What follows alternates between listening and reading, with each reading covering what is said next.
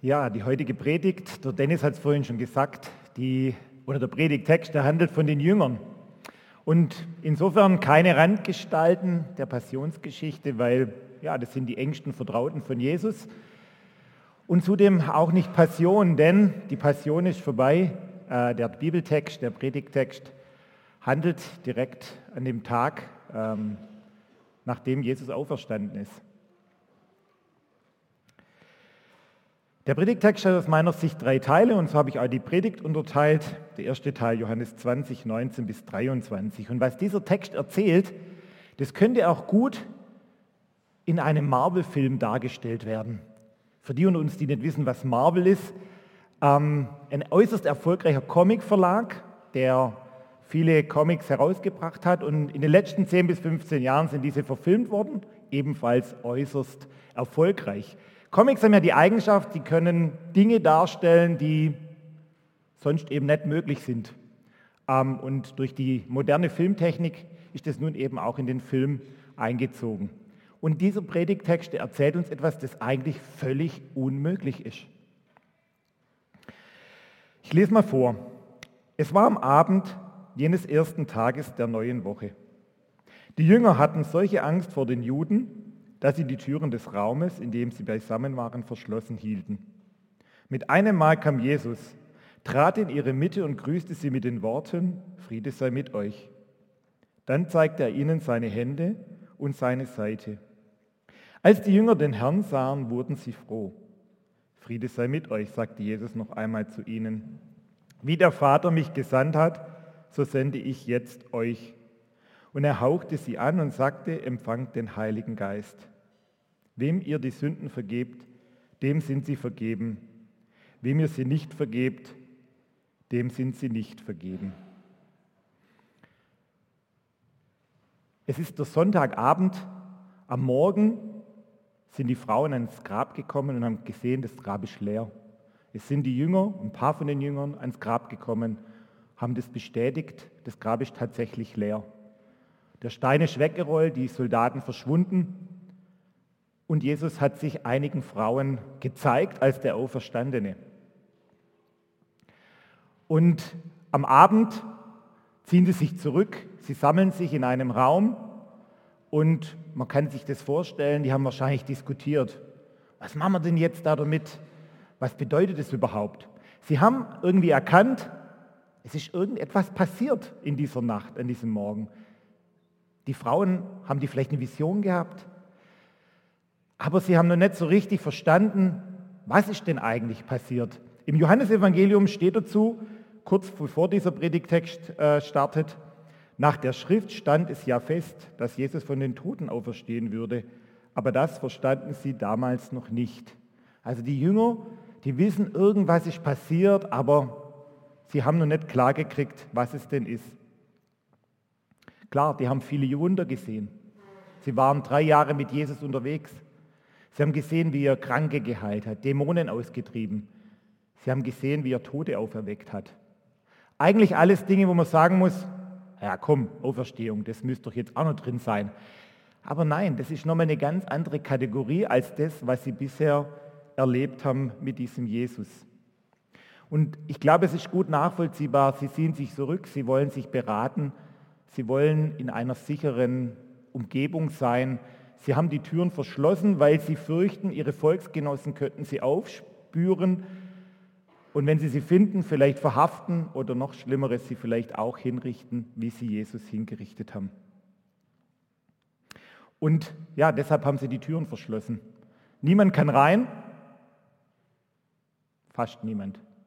Jesus kommt genau in dieser Situation in ihre Mitte er geht einfach durch die Wände, die sind kein Hindernis für ihn. Du und ich, wir dürfen uns fragen, welche Türen in unserem Leben haben wir verschlossen? Welches sind Türen, wo wir definitiv nicht wollen, dass jemand durch sie durchgeht oder dass sie jemand öffnet? Was sind die Gründe, warum wir diese Türen verschlossen haben? Es kann manchmal sein, dass es richtig ist, sich einzuschließen, sich einzukapseln. Ja, es könnte sein, jemand, der euch besonders wichtig ist, der hat etwas getan oder gesagt, das euch schwer verletzt hat.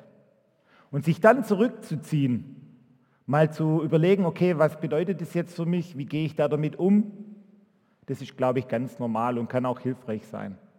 Aber dann kommt es darauf an, dass wir die Kurve irgendwann mal kriegen, dass wir wieder herauskommen aus diesem geschützten Rahmen, in dem wir uns zurückgezogen haben und dann hoffentlich mit der Person das Gespräch suchen, die Dinge klären können oder zumindest dann wieder ja, unser Leben weiterleben können, äh, sodass es gut ist. Manchmal passiert es aber auch, wir haben uns zurückgezogen und die Verletzung ist vielleicht so schwer oder unser Selbstmitleid ist so groß, dass wir nicht so recht wieder rauskommen aus dieser Situation. Es gelingt uns nicht, das zu reflektieren, was passiert ist und einen positiven ähm, Zugang wieder zum Leben zu finden. Und dann wird, was zunächst als ein Schutzraum gedacht war, die verschlossenen Türen, wird dann auch unter Umständen schnell zu einem Gefängnis und eben nicht zu einem Schutzraum. Es war nur ein Beispiel, es können auch ganz andere Dinge sein, die einen dazu bringen, die Türen verschlossen zu halten. Zum Beispiel, wenn man einen schlimmen Fehler gemacht hat, ähm, den man sich selber nicht verzeihen kann oder wo man das Gefühl hat, ähm, jetzt ist, ist mein Leben vorbei. Oder man fühlt sich in bestimmter Gesellschaft unwohl. Ihr könnt selber überlegen, was das in eurem Leben sein könnte. Und wenn Jesus in so einen Raum hineintritt, in den Raum der Jünger, der verschlossen ist, dann zeigt es auch, Jesus kann in Situationen hineinkommen, wo wir es nicht erwarten, dass er hineinkommt. Vielleicht beten wir für eine Situation, aber wir rechnen eigentlich nicht wirklich damit, dass Jesus kommt und etwas verändert. Vor ein paar Jahren hatten wir eine ganz ähnliche Situation bei uns im Jugendhaus oder in dem Jugendhaus, wo ich 26 Jahre gearbeitet habe. Ähm, wir haben da mit vielen Kindern und Jugendlichen zu tun, die etwas schwierig sind, manchmal auch sehr schwierig sind, die mit der Polizei Ärger haben, die Drogen nehmen, die aggressiv sind. Und wir haben äh, mit einem Jugendlichen da schon einige Jahre intensiv gearbeitet, sozialpädagogisch versucht, ihn auf den rechten Weg zu bringen. Und irgendwie nichts hat gefruchtet. Egal, was wir gemacht haben, der ist weiterhin aggressiv gewesen, hat weiterhin Stress mit der Polizei gehabt, etc. etc. Und es gab dann so eine Teambesprechung, wo wir das nochmal überlegt haben und dachten, Mensch, gibt es noch irgendwas, was wir tun können? Und wir sind zum Schluss gekommen, nö, wir können nichts mehr tun. Und wir sind am Ende. Und wir können ihn nur noch Gott übergeben. Und wir haben dann gebetet. Und ich muss gestehen, mein Glaube war sehr, sehr gering. Vielleicht war es eher ein Pflichtgebet, so nach dem Motto, ja, jetzt übergeben wir ihn Gott. Ähm, dann kann ich mein Gewissen damit beruhigen. Aber es ist verrückt. Ich kann wirklich sagen, ab diesem Tag hat dieser Jugendliche sein Leben, hat sich sein Leben verändert. Er hat Stück für Stück sein Leben auf die Reihe bekommen, hat es geordnet. Und inzwischen ist er ein junger Mann und ein wichtiger Mitarbeiter auch im Jugendhaus, der ein wichtiger Ansprechpartner ist für schwierige Jugendliche, den sie ihn sehr respektieren. Also hier haben wir das erlebt, dass Jesus in eine Situation gekommen ist, die sehr aussichtslos aussah. Und nachdem Jesus zu den Jüngern kommt in den Raum und sich ihnen gezeigt hat und sie erkannt haben, ja, das ist tatsächlich dieser Jesus, unser Jesus, da sendet er sie und er rüstet sie aus mit dem, was sie brauchen. Und so wie Jesus damals die Jünger gesandt und ausgerüstet hat, so gilt es auch für uns heute, die wir an Jesus glauben. Er gibt uns, er spricht uns seinen Frieden zu, er schenkt uns seinen Heiligen Geist und er gibt uns die Macht, Sünden zu vergeben. Jesus sendet uns. Er sendet uns in die Welt, so wie er seine himmlische Herrlichkeit verlassen hat, um unter uns zu sein, um Mensch zu sein so erwartet er auch von uns, so sendet er auch uns, dass wir unsere Komfortzone verlassen und dorthin gehen, wo Jesus uns hinsendet. Jeder von uns kann überlegen, was sind meine Komfortzone und bin ich dort oder gehe ich dorthin, wo Jesus mich sendet. Und wenn Jesus uns den Frieden zuspricht, dann gilt es für uns als ganz persönlich als Frieden. Und es ist wichtig, dass wir Frieden haben. Aber es gilt auch Nicht nur für uns, sondern auch für die Menschen, mit denen wir zu tun haben, denen wir begegnen. Dieser Frieden ist dazu da, dass wir ihn weitergeben. Wir sind Friedensboden. Wir sind Friedensboden des Evangeliums. Wir sind diejenigen, die verkündigen, dass Gott die Menschen mit sich selbst, mit, mit Gott versöhnt hat durch Jesus Christus. Und wenn uns Jesus den Heiligen Geist schenkt, wenn er uns damit ausrüstet, dann ist da kein Platz mehr für Furcht. Dann ist da Freiheit. Dann sind wir nicht länger Sklaven unserer Sünde, sondern wir sind Kinder Gottes. Das ist etwas, das der Heilige Geist in uns bewirkt, dass wir erkennen, wir sind Kinder Gottes. Und Jesus schenkt uns die Macht, Sünden zu vergeben. Für evangelische Ohren, glaube ich, ein bisschen komisch, aber das ist eine wahnsinnig hohe Verantwortung und auch eine sehr großartige Möglichkeit, wie das Evangelium unter die Menschen kommen kann. Bei uns wird Sünde häufig mit dem Genuss von Süßigkeiten gleichgesetzt. Aber die Kraft der Vergebung, die ist einfach gewaltig. Vor ein paar Tagen habe ich in einer Zeitschrift auf dem Titelbild oder Titelzeile gesehen, die Kraft der Vergebung stand dort. Ganz weltliche Zeitschrift, also auch hier ähm, ist es durchaus sichtbar. Wir kommen zum zweiten Teil, Johannes 20, 24 bis 29. Thomas, auch Didymus genannt, einer der zwölf, war nicht dabei gewesen, als Jesus zu den Jüngern gekommen war. Die anderen erzählten ihm, wir haben den Herrn gesehen.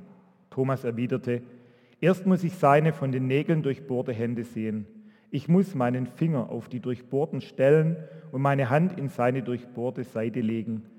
Vorher glaube ich es nicht. Ich habe ja am Anfang gesagt, dass Thomas insofern eine Randgestalt ist, als dass wir in der Bibel nicht so arg viel über ihn erfahren. Es gibt genau drei Stellen, wo von diesem Thomas die Rede ist. Die eine, die haben wir jetzt gerade gelesen. Ähm, die anderen zwei schauen wir uns gleich mal noch an. Wir müssen uns fragen, wir dürfen uns fragen, wer war eigentlich dieser Thomas, dieser Apostel, der auch Didymus genannt wurde. Didymus ist die griechische Übersetzung des hebräisch-aramäischen Thomas. Und Thomas wiederum leitet sich von dem aramäischen Ta'am, ich weiß nicht, ob ich es richtig ausspreche, ich versuche es, Ta'am ab, was so viel wie gepaart oder Zwilling bedeutet. Es ist unklar, ob der Thomas ein Zwilling war oder ob er einen Zwilling hatte der aber in der Bibel eben nicht erwähnt wird oder woher er seinen Namen überhaupt hatte. Was aber klar ist, Thomas hat den Doppelnamen. Er hieß Judas Thomas. Und es ist nicht unwahrscheinlich, dass er deshalb auch mit Thomas betitelt wird, damit eben diese, damit keine Verwechslung passiert mit dem Judas Iskariot, der eben Jesus verraten hat. Was wir auch nicht wissen, ist, ähm, warum war dieser Thomas eigentlich nicht da, als die anderen Jünger in diesem Raum waren? Wo war der eigentlich? Ähm, die Tatsache, dass er nicht dabei war, die hat ihm einen etwas unrühmlichen Titel eingebracht. Wir reden ja auch umgangssprachlich vom ungläubigen Thomas. Ich finde, dass das eine ziemlich fiese Bezeichnung ist, sage ich mal. Ähm, und wenn man die anderen beiden Textstellen anguckt, in denen in der Bibel von Thomas die Rede ist, ähm, vielleicht äh, wird dann ein bisschen mehr von ihm klar. Da ist zum einen die Situation, als Lazarus erkrankt, ein Freund von, von Jesus, und seine Schwestern rufen Jesus, dass er kommt, um ihn zu heilen.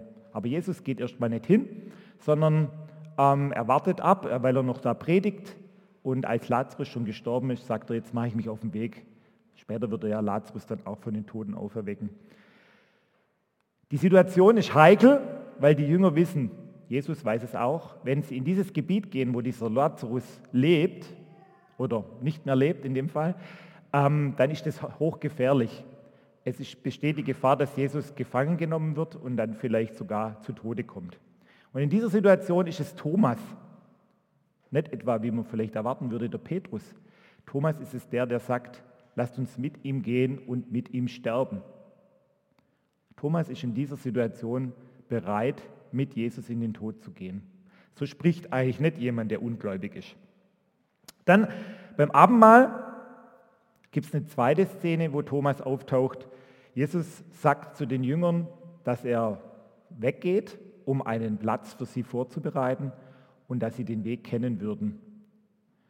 Und Thomas hat den Mumm als einziger, den Mumm, Jesus zu sagen, äh, sorry, wir wissen gar nicht, wo du hingehst und wie sollen wir dann überhaupt den Weg finden, wenn wir das nicht wissen.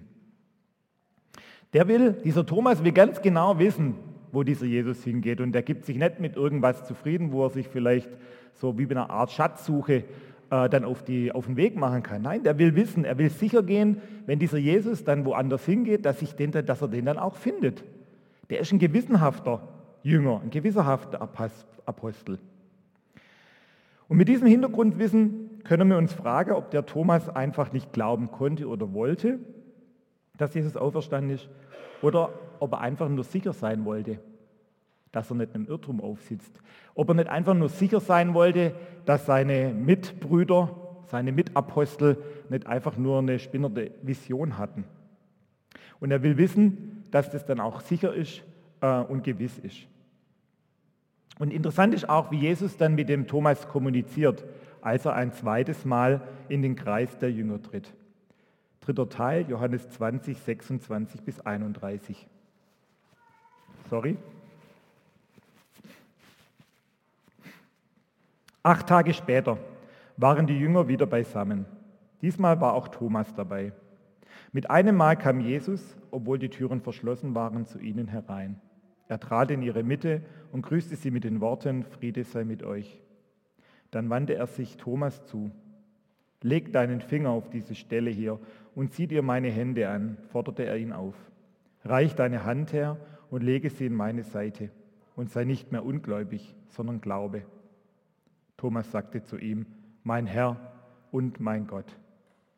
Jesus erwiderte, jetzt wo du mich gesehen hast, glaubst du, glücklich zu nennen sind die, die nicht sehen und trotzdem glauben. Jesus tat in der Gegenwart seiner Jünger noch viele andere Wunder, durch die er seine Macht bewies, die aber nicht in diesem Buch aufgezeichnet sind.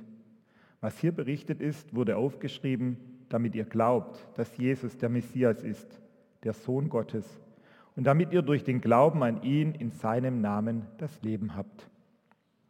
Jesus weiß ganz genau, welche Forderungen der Thomas gestellt hat, damit er glauben kann, dass dieser Jesus wirklich von den Toten auferstand hat. Und was tut Jesus? Jesus gibt ihm diese Möglichkeit. Als er unter die Jünger tritt zum zweiten Mal, sagt, bietet ihm an, berühr mich, ähm, damit du sicher gehen kannst. Jesus ist nicht sauer oder vorwurfsvoll, sondern Jesus lässt sich darauf ein, was der Thomas zumindest seiner Meinung nach braucht, weil brauchen tut er es nämlich dann gar nicht mehr. Als Jesus unter den Jüngern ist, spricht und Jesus ihm sozusagen das anbietet, sagt er, mein Herr und mein Gott. Ja, er erkennt sofort, das ist Jesus selber. Und Jesus fordert ihn oder sagt nochmal, glücklich, äh, du glaubst, weil du mich jetzt siehst, aber glücklich sind die, die mich nicht sehen und trotzdem glauben. Was können wir daraus lernen? Zwei Dinge. Zum einen, in der Gegenwart Jesu verlieren viele Dinge an Bedeutung, die wir vielleicht, bevor wir Jesus begegnen, wichtig halten. Viele Dinge, die uns unabdingbar äh, erscheinen, sind in der Gegenwart Jesu plötzlich gar nicht mehr so wichtig. Und wir dürfen wissen, dass Jesus mit unserem Glauben und mit unserem Unglauben barmherzig ist, so wie es mit Thomas eben auch war. Und wir, die wir an Jesus glauben, wir werden glücklich genannt. Ist uns das eigentlich klar, dass wir glücklich sind? Wir haben das Vorrecht. Wir sind von Jesus gerufen in seine Nachfolge. Wir sind Gottes Kinder. Ja, das ist etwas, das uns eigentlich jeden Tag ein breites Grinsen aufs Gesicht äh, machen könnte. Aber was ist mit denen, die das nicht können, die nicht glauben können, die sagen, ich glaube nur, was ich sehe, oder die sagen, die Welt ist so katastrophal, so kacke, ich kann nicht glauben, dass es da einen guten und barmherzigen Gott gibt. Oder die sagen, ich brauche keinen, der für mich am Kreuz stirbt, ich kann doch selber für meine Sünden gerade stehen. Vielleicht sind einige von uns heute auch hier und sagen, ja, so geht es mir. So geht es mir zumindest manchmal. Oder ja, ich glaube schon, aber welche Auswirkungen hat es eigentlich überhaupt für mein Leben? Welche Bedeutung hat es für mein Leben? Und ich kann euch, kann dich nur einladen, wenn du heute hier bist und nicht glauben kannst, aber es gerne möchtest, oder sagst, naja, wäre schon irgendwie interessant, mal zu sehen, äh, welche Auswirkungen das in meinem Leben hat. Dann kannst du heute deine Glaubensreise beginnen. Wie geht es? In der Bibel lesen, einen kurzen Abschnitt, vielleicht auch nur ein paar wenige Verse. Beten. Jesus sagen, was mir auf dem Herzen ist. Sagen, Jesus, die Welt ist so, wie sie ist, irgendwie für mich völlig verrückt und ich kann nicht glauben, dass, dass du barmherzig bist, wenn die Welt so ist, wie sie ist. Begib dich in Gesellschaft von Menschen, die Jesus schon kennen, so wie es hier ist, ähm, und sprich mit ihnen, wie sie mit diesen Situationen umgehen. Du bist nicht der einzige Mensch auf der Welt, dem diese Welt zu schaffen macht oder der Zustand der Welt zu schaffen macht.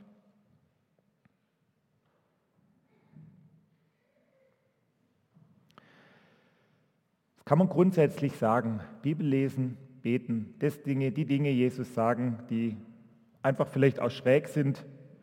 Ähm, und dann damit rechnen, dass Jesus antwortet. Durch das, was du in der Bibel liest, durch das, was du im Gebet vielleicht auch innerlich empfängst, durch das, was deine, was deine Menschen, die Menschen sagen, die mit Jesus schon länger unterwegs sind.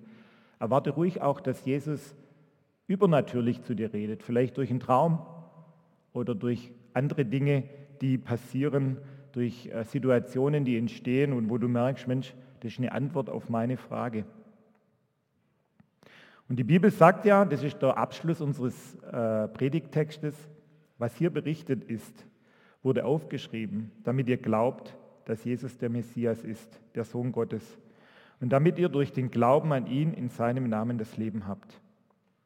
Und diese Aussage oder das, was hier geschrieben ist, ist nicht nur nicht nur eine, eine Absichtserklärung, sondern es ist ein Versprechen, das Gott uns gibt. Wenn wir die Bibel mit offenem Herzen lesen, dann wird Gott in uns Glauben wachsen lassen. Ich möchte mit einer ganz kurzen persönlichen Geschichte da noch äh, schließen. Und zwar ein Freund von mir, ein ungläubiger Freund von mir, der immer wieder mit mir im Gespräch war über den Glauben mit dem habe ich eine Wette abgeschlossen. Ich habe gesagt, fängst jetzt mal an, die Bibel zu lesen und wenn du am Ende durch bist, dann glaube ich, dass Jesus zu dir gesprochen hat. Und wenn es nicht ist, dann lasse ich dich in Frieden, dann spreche ich dich nie mehr drauf an. Und er hat angefangen zu lesen, ähm, hat mir immer ein bisschen erzählt, wie sein Fortschritt ist, wo er jetzt gerade ist. Wir haben gar nicht groß darüber gesprochen, was, ob er da irgendwas verstanden hat oder nicht. Ähm, und irgendwann mal hat er mich nicht mehr informiert, an welcher Stelle er jetzt ist. Irgendwann hat er zu mir gesagt, Andreas, ich bete jetzt jeden Abend. Also, die Bibel, Gott hat hier etwas gewirkt, das mich selber auch mal wieder überrascht hat. Amen. Wir hören jetzt ein Instrumental